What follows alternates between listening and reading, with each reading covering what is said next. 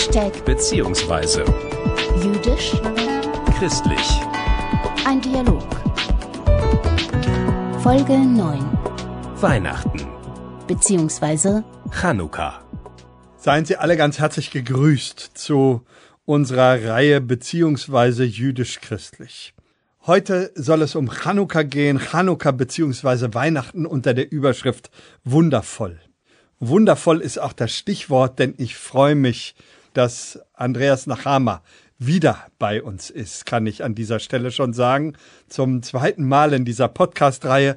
Das ist einfach toll, lieber Andreas, dass du wieder gekommen bist und wir über Chanukka reden können. Andreas Nachama, Professor Andreas Nachama, Rabbiner, Andreas Nachama, Vorsitzender der Allgemeinen Rabbinerkonferenz jüdischer Vorsitzender der Gesellschaften für christlich-jüdische Zusammenarbeit, des Koordinierungsrates der Gesellschaften für jüdische Zusammenarbeit und Rabbiner in der Synagoge hier in Berlin und noch viel, viel mehr. Und besser ist auch du sagst es vielleicht an dieser Stelle. Herzlich willkommen. Ja, danke für die Einladung. Ich finde es ganz wunderbar, dass wir hier zusammensitzen und man muss sich das ja immer vorstellen. Äh, Wie wäre das vor 100 Jahren gewesen? Da hätten wir nicht zu, zusammensitzen können. Nicht nur, dass es kein Radio gab oder keine Aufnahmemöglichkeiten, sondern die christlich-jüdischen Beziehungen waren auch nicht so, dass man das äh, zusammen gemacht hätte. Also, das ist ein ganz wunderbarer äh, Anlass, heute mal über Kerzen, über Wunderbares in dieser dunklen Zeit zu sprechen, über Dinge, die vielleicht ein bisschen Licht in die Welt bringen. Da knüpfe ich gleich an. Man könnte ja glauben, dass das sozusagen auch der Anlass für das Fest ist, dass Licht ins Dunkle gebracht wird. Aber ich glaube, wenn man auf die Geschichte des Festes Chanukka guckt, dann ist der Anlass ein anderer. Vielleicht könntest du erzählen, was ist sozusagen der Ursprung dieses Festes? Ja, der Ursprung dieses Festes, der liegt auch ein bisschen im Dunkeln, aber das soll bei einem Lichterfest auch nicht äh, ungewöhnlich sein. Es gibt sozusagen zwei Quellen, die man äh, benennen könnte. Die eine ist tatsächlich eine Art Guerillakrieg, den die Makkabäer, also die Leute um Judah Maccabi, gegen die griechische Besatzung, aber auch gegen die sich hellenisierenden Juden äh, geführt haben. Also es war ein Krieg nach innen und nach außen. Und der ging 164-165, der ist auf der Jahreswende äh, zu Ende. Und zwar dadurch, dass der Tempel in Jerusalem von den Makkabäern wieder erobert wurde, die Götzen der die dort installiert waren, weggebracht wurden. Er wurde wieder geweiht und man fand, und das ist sozusagen die zweite Quelle, äh, ein Fässchen Öl, das für die Menora eigentlich für einen Tag gut gewesen wäre und dann eben, oh Wunder, acht Tage lang brannte. So ist die äh, Geschichte. Wenn man genauer hinguckt, dann sieht man natürlich auch noch das eine oder andere andere äh, daneben. Also zum Beispiel hat Chaim Herzog, der israelische Staatspräsident und natürlich war auch vorher mal Militär gewesen, äh, diesen Kampf der Makkabäer verglichen äh, mit der Guerillataktik von Mao Zedong. Das finde ich äh, immer ganz witzig, dass ein israelischer Staatspräsident und äh, ein Militär so etwas äh, aufgreift. Aber daran sieht man so ein Stück, wie das halt gewesen ist.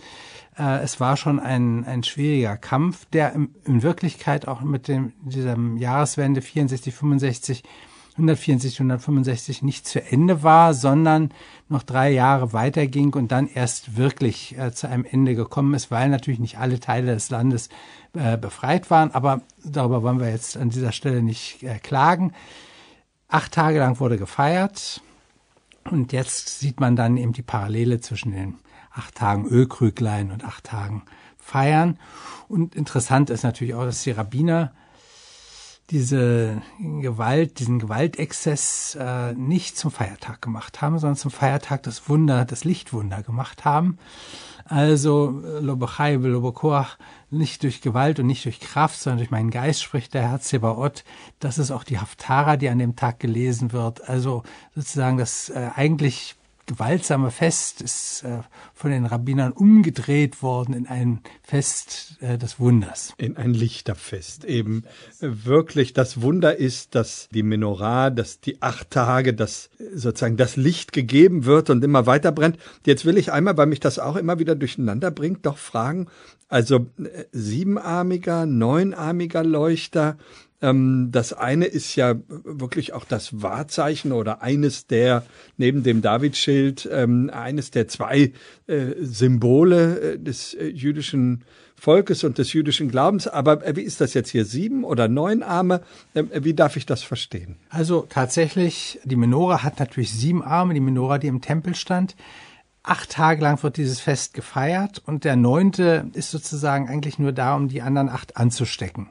Und um da sicher zu sein, dass diese acht Lampen, wenn sie dann am achten Tag brennen, oder die eine, die am ersten Tag brennt, nicht zu profanen Zwecken den äh, Saal erleuchtet, sondern es gibt dann immer noch ein, ein anderes Licht, nämlich dieses Hilfslicht zum Anstecken. Und das äh, leuchtet dann sozusagen. Also es ist ein wirklich heiliges Leuchten und nicht eins, das profaniert wird und damit auch unser Zimmer heller wird. Okay, also das ist sozusagen die, die Festgeschichte. Aber ich, so nach meinem Gefühl ist Chanukka ein Fest, das dabei auch ganz viele Bräuche hat. Also äh, neben diesem Leuchter gibt es doch eine ganze Reihe von Dingen, zum Beispiel Geschenke, glaube ich, für die Kinder.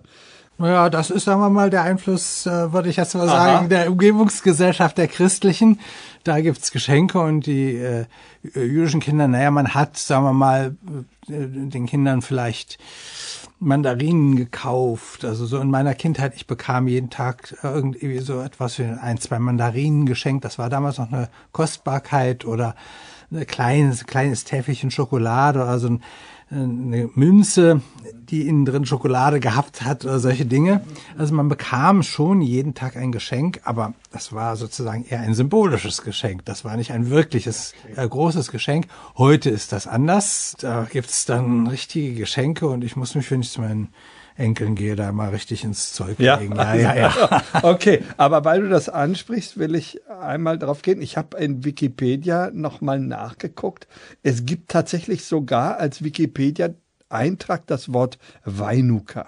Also eine Anspielung auf das, was du eben gesagt hast, nämlich, dass es hier sozusagen Einflüsse durch die Umweltgesellschaft gegeben hat. Ich mag dieses Wort nicht besonders, weil es so eine komische Symbiose sozusagen herstellt oder vielleicht sogar herstellen möchte, die doch sehr problematisch geworden ist in unserer Geschichte sowieso, aber die ich auch heute nicht aufleben lassen würde. Aber ich weiß nicht, wie, ist das etwas, Weinuka, spricht darüber jemand oder gehört das eher tatsächlich zur Seite geschoben? Ich würde auch bei mir zu Hause dagegen protestieren, wenn Söhne oder Enkel mir jetzt mit Weinuka begegnen würden.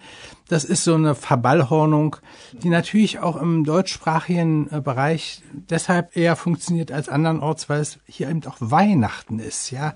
Also äh, die Weihe der Kerzen, da kommt man äh, vielleicht auf so eine Verballhornung. Ich mag das nicht. Aber richtig ist ja schon, es ist oftmals tatsächlich direkt in der gleichen Zeit. In diesem Jahr ist es äh, Chanukka sehr weit vorne.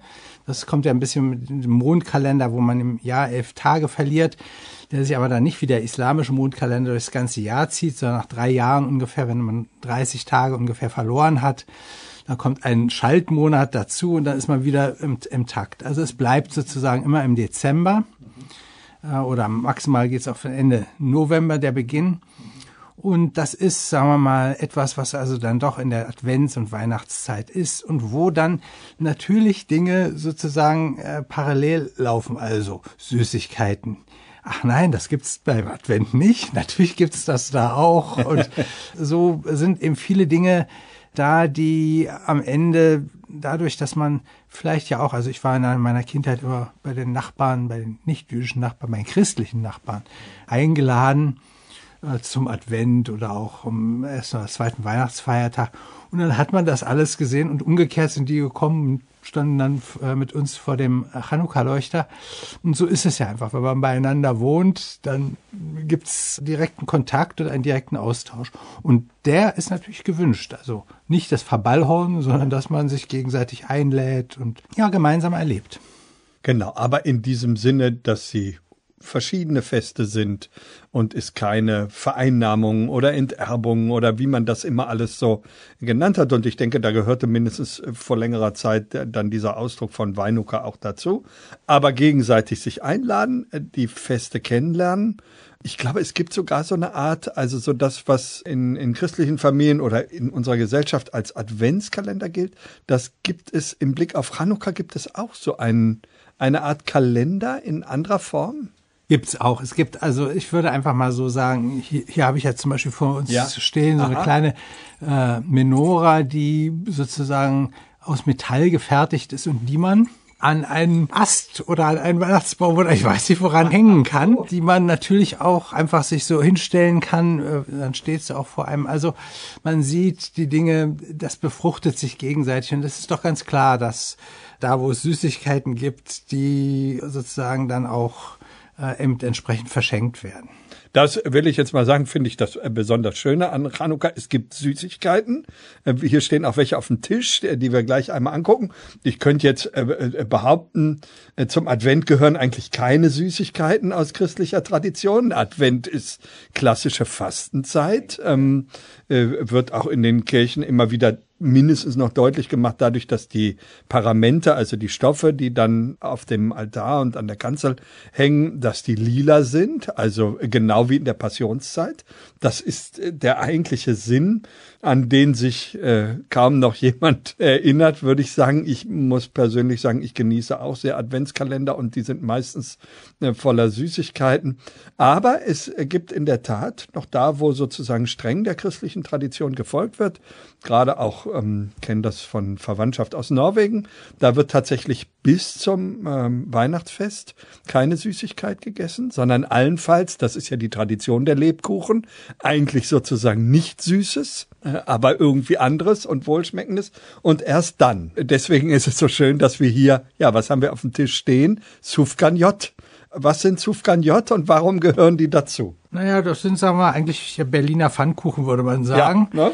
Und die gehören dazu, weil eben das Öl sozusagen in der Mit Mittelpunkt steht. Das heißt, eigentlich macht man Pfannkuchen. Die werden ja auch in Öl gebraten und äh, daher hat sich das in Berlin oder von Berlin ausgehend sozusagen in die jüdische Welt äh, äh, geschoben. Also eigentlich macht man, äh, meine Mutter hätte noch immer Pfannkuchen gemacht, äh, die schön, also im Fett der Pfanne äh, schwimmen. die und dann- Latkes, oder? Latkes, Latkes, ja, und ja. dann gibt's dazu wunderbar, also äh, was entweder Zucker drauf gestreut oder Schmand oder was auch immer. Also da kann man ein Mögliches ja mitmachen. Also so, dass es einem richtig gut bekommt und ähm, Ja, und hauptsächlich es hinterlässt Spuren äh, in, der, in der Hüfte. Aber das äh, gehört ja auch dazu, dass man, sagen wir mal, in dieser schwierigen Zeit, die so dunkel ist, Ja. die auch kalt äh, ist an vielen Punkten der Welt, auch Europas und natürlich auch im Israel, im Heiligen Land, war es ja die kälteste Jahreszeit äh, sozusagen.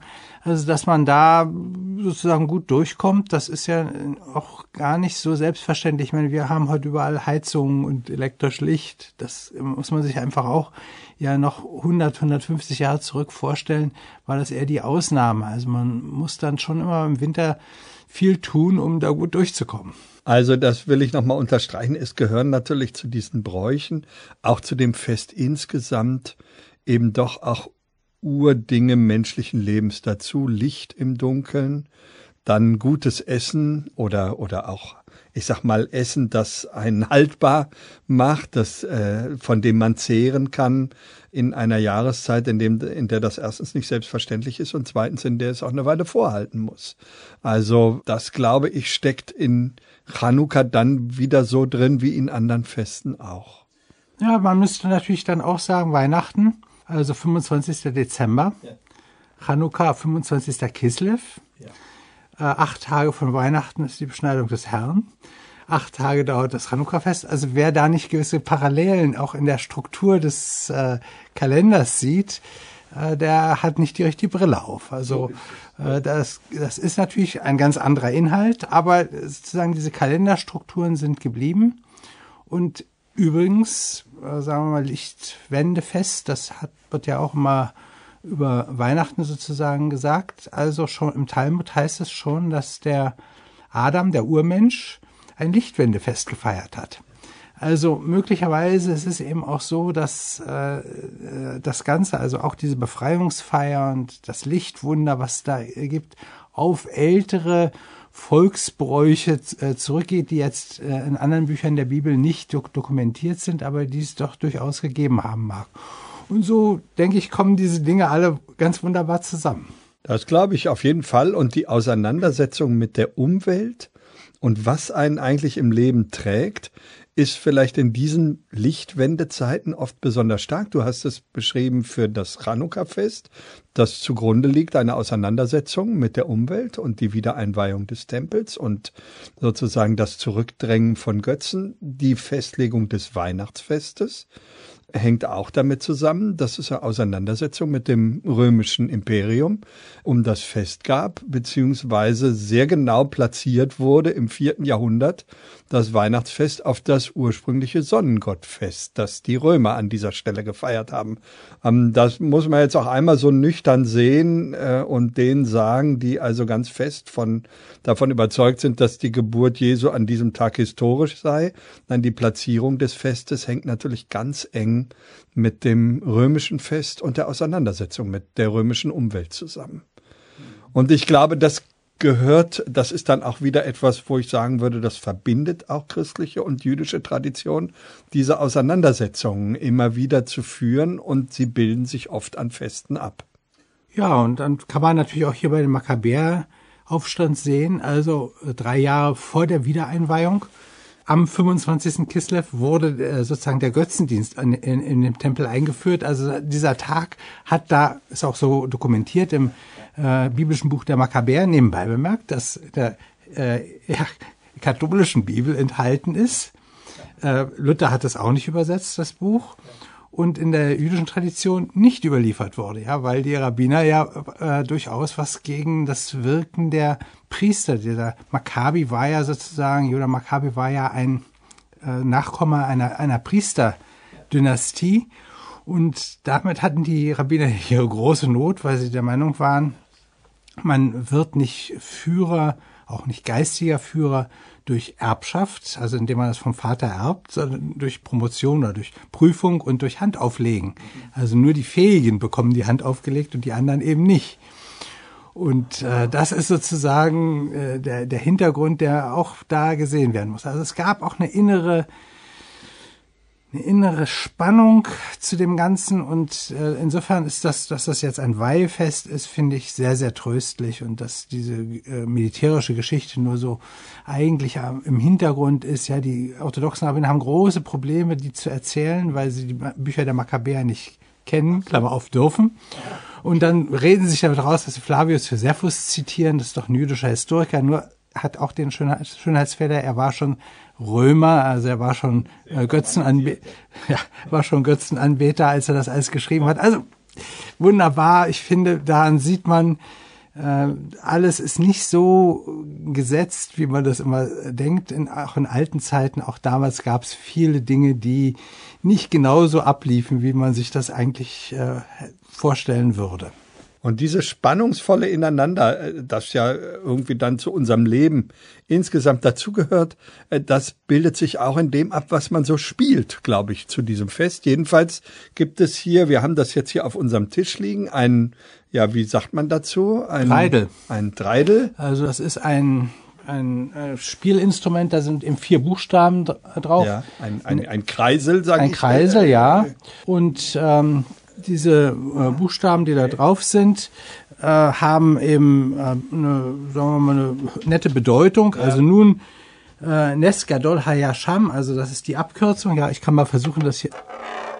Ah, jawohl. Das kann man jetzt kaum hören, weil unsere Brummkreisel so gut drehen, aber der erste fällt schon und der zweite fällt jetzt auch. Der hat Aha. ein Hey. Okay. Also Hey ist halb. Ja. Und meiner hat ein Gimmel, ich, Gimmel ist äh, Gadol, ist ganz. Also du kriegst jetzt mehr als ich, ja? ja. Verstehe ich das richtig? Und das so ist jetzt hier jetzt drauf. Also ich habe halb und äh, Professor Nachhammer hat ganz äh, ja. gekreiselt sozusagen. Und das ja? würde bedeuten, also sagen wir, wär, würde ich noch zu Hause wohnen, ja. dann würde ich jetzt vielleicht vier Nüsse kriegen und du zwei. Okay.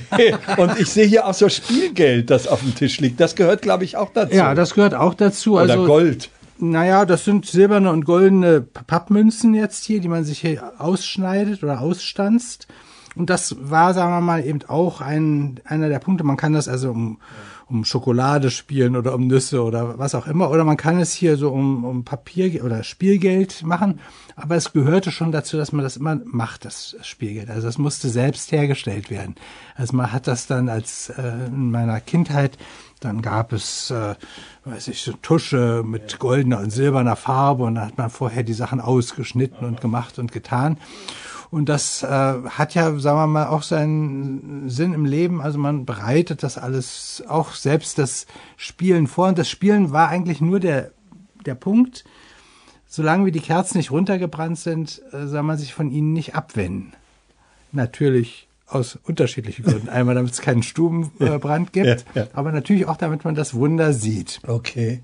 Und naja, was macht man dabei? Man erzählt sich Geschichten oder man spielt solche Spiele oder man isst äh, diese Pfannkuchen oder man unterhält sich äh, miteinander. Also das sind so die Sachen. Und natürlich bei acht Tagen ist mal das eine und mal das andere. Aber Kinder, solange man klein ist, will man natürlich immer irgendwie spielen. Damit es dann so ein besonderes Spielinstrument auch noch gibt, ja, dann ist es natürlich gut. Also ein Fest, das mit den Grundspannungen unseres Lebens lebt und spielt, aber doch eine Grundfröhlichkeit hat, oder? Kann man das so sagen? Ja, ja, es ist eines der fröhlichen Feste und es ist auch so, also ich frage meine Bar- und Bad Mitzvah Kinder, also die Mädchen und Mhm. Jungen, die eingesegnet werden, frage ich immer, was ist ihr liebster Feiertag? Und dann gibt's immer nur zwei Antworten. Also entweder Chanukka Oder? oder, Purim. Purim, klar. Ja, das sind die beiden äh, Feste, die eben auch sehr äh, kinderbezogen sind, wo man sich, äh, also bei Purim sich verkleiden kann und hier, wo man spielen kann, Geschenke bekommt. Das ist natürlich äh, sozusagen etwas, da muss man nicht äh, in der Synagoge sitzen und äh, so, das kann man auch. Es wird auch Hallel gebetet, nebenbei bemerkt. Ähm, also das Festtagsgebet aus dem Tempel, äh, das aus Psalmen besteht. Das wird schon gebetet. Also dadurch bekommt der Feiertag auch eine, sagen wir mal, inhaltliche Komponente.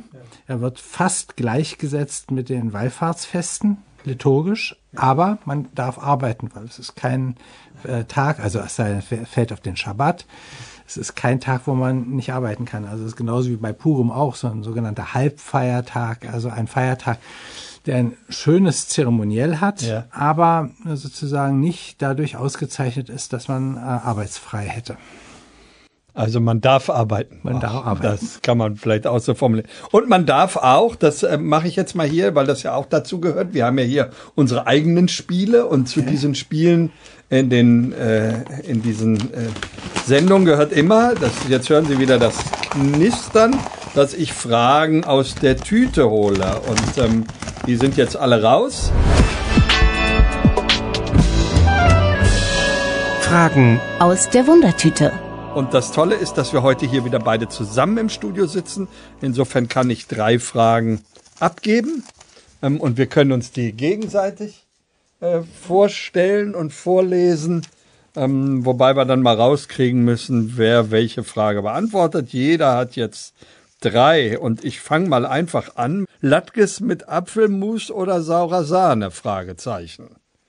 Ja, also äh, meine Mutter hätte gesagt, natürlich mit Apfelmus, mein Vater hatte gesagt mit saurer Sahne, also beides ist richtig. Okay. ja. Was hast du für Also, Fragen? also, haben Sie Ihr Chanukka-Geld früher gesammelt oder direkt vernascht? Ja, okay. Das ist eine Frage, die geht direkt an dich. Ja, ist, also ich habe, naja, es war ja kein Geld im Sinne von einem Geld, das man hätte sammeln können. Also es war ja immer etwas, was man eigentlich auf der Stelle irgendwie essen konnte, also Schokolade, Nüsse oder was auch immer. Oder eben diese Papptaler, die man ja nicht wirklich, also irgendwo hätte eintauschen können. Also insofern, ja, ich habe es, glaube ich, immer. Ich glaube nicht, dass es äh, das Ende der, äh, des äh, Chanukka-Leuchtens des Leuchters überlebt hat. Man hat das, glaube ich, immer in der Zeit dann auch gleich Okay. gegessen. Äh, Das kann ich gut verstehen. Was ist äh, Ihre liebste Tradition an Chanukka beziehungsweise Weihnachten heißt hier die nächste Frage. Die liebste Tradition an Chanukka. Die liebste Tradition, ich finde schon, es ist eigentlich das Anstecken der Kerzen und auch das gemeinsame Singen von äh, Liedern, also Gesellschaft, würde ich jetzt einfach mal sagen. Also, dass man mit, versucht, mit der Familie oder mit Freunden zusammen zu sein, das finde ich eigentlich das Schönste. Und das ist natürlich in dieser äh, Corona-Zeit nicht so ganz einfach. Also äh, in früheren Zeiten äh, hat man sich gerne äh, in größeren Gruppen auch gegenseitig besucht. Das, das würde man dann in diesem Jahr, glaube ich, und im vorigen Jahr war es auch so, äh, eben nicht tun. Da äh, ist es dann wirklich die engste Familie oder die engsten Freunde, mit denen man zusammensitzt.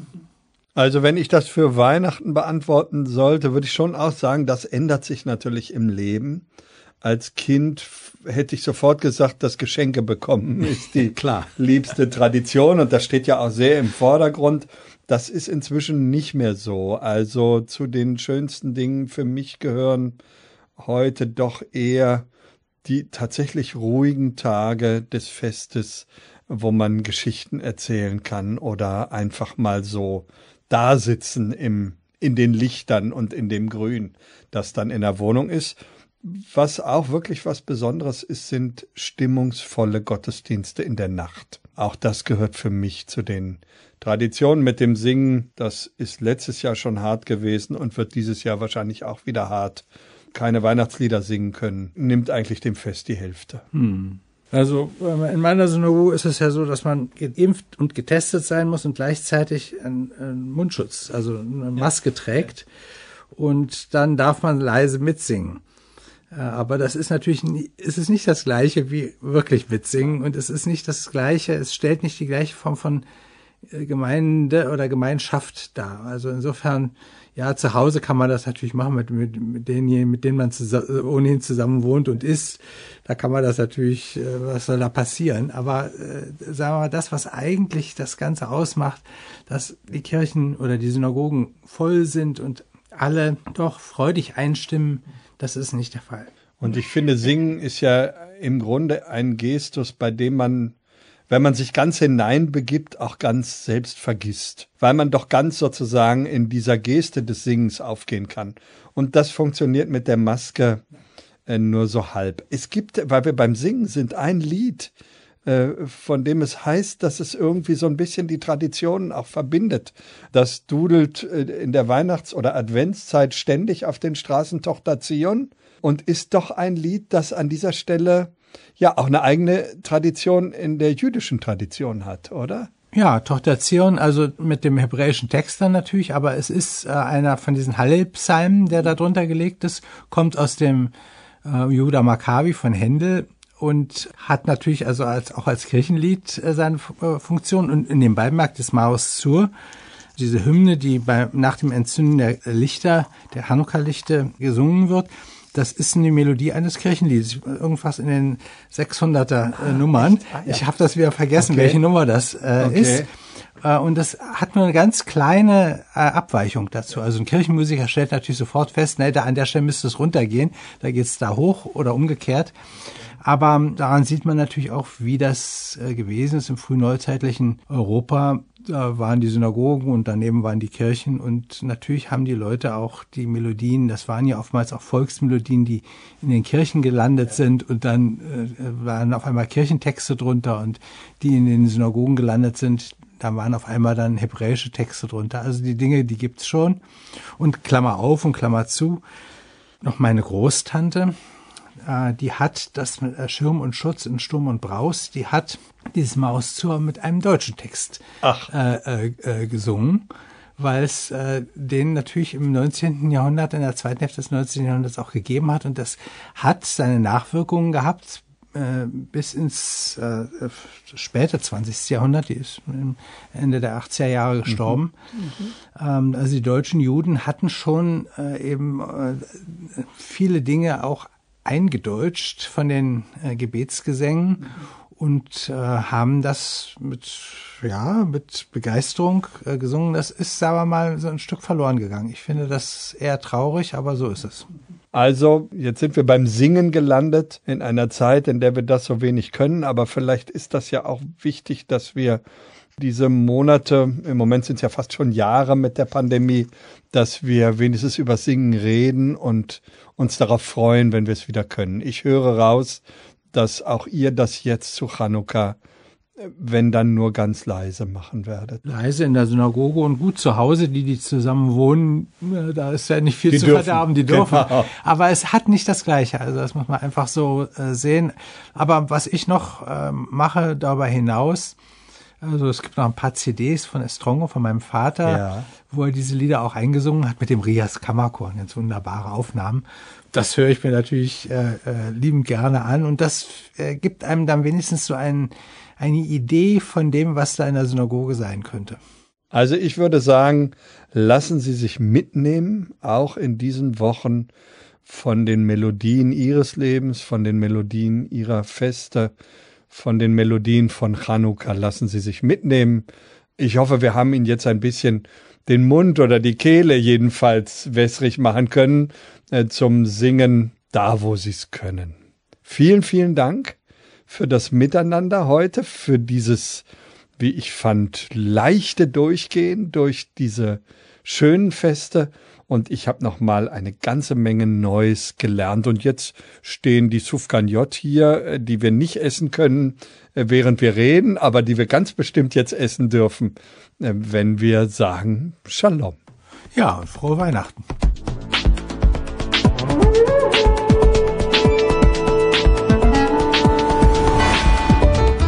Vielen Dank. Ähm, ich würde vorschlagen, Ja. dass Sie vielleicht äh, doch die Chanukia noch entzünden, wenn das. Oh, ja, Wenn, Wo ist denn das Streichholz, so oder? Ganz schön. ja. Haben wir hier Streichhölzer? Oder ich mach, ich mach es mit, ich mach, nehme eine. Ja. Kerzen, die schon Ah, super. Also dann sage ich aber natürlich was dazu. Genau, Wir, Sie- wir machen jetzt können was dazu sagen. Herr Nachhammer kann auch gerne Ja. das Gebet dazu sprechen, zu Gut. der Kerze. Auf jeden Fall. Gut, das machen wir gerne. Ah, das, Entschuldigung, das habe ich übergangen, das habe ich nicht gesehen. machen ja. wir. Das Machen wir machen wir, jetzt. ne? Dann stehe ich aber auch auf. Gut. Also, es wird jetzt der Shamash genommen. Das ist diese neunte Kerze. Mit der neunten Kerze entzünden wir sozusagen die erste, die äh, jetzt brennt und jetzt brennen beide und dann sagt man beim Anzünden, das habe ich jetzt hier nicht so ganz hingekriegt, aber so ist Ja. das einfach. Baruch atah Adonai Eloheinu melech haolam, asher kishan b'tzvarav v'tzivanu, lehadlik ner shel Chanukah.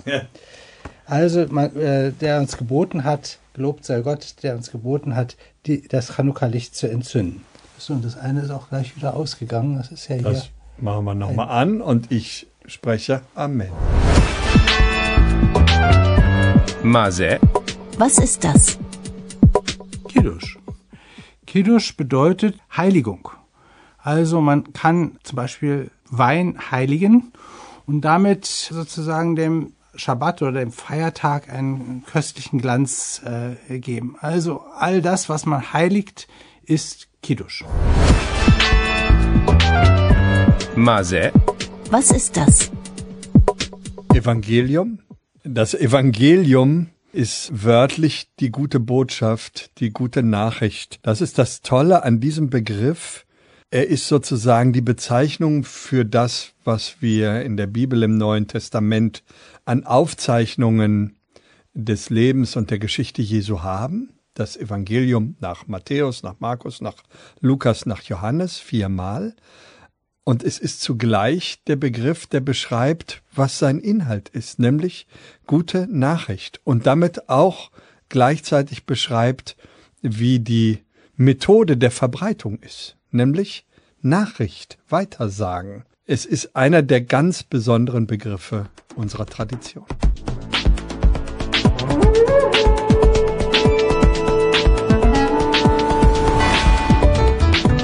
Hashtag beziehungsweise Ist ein Podcast des Evangelischen Rundfunkdienstes Berlin.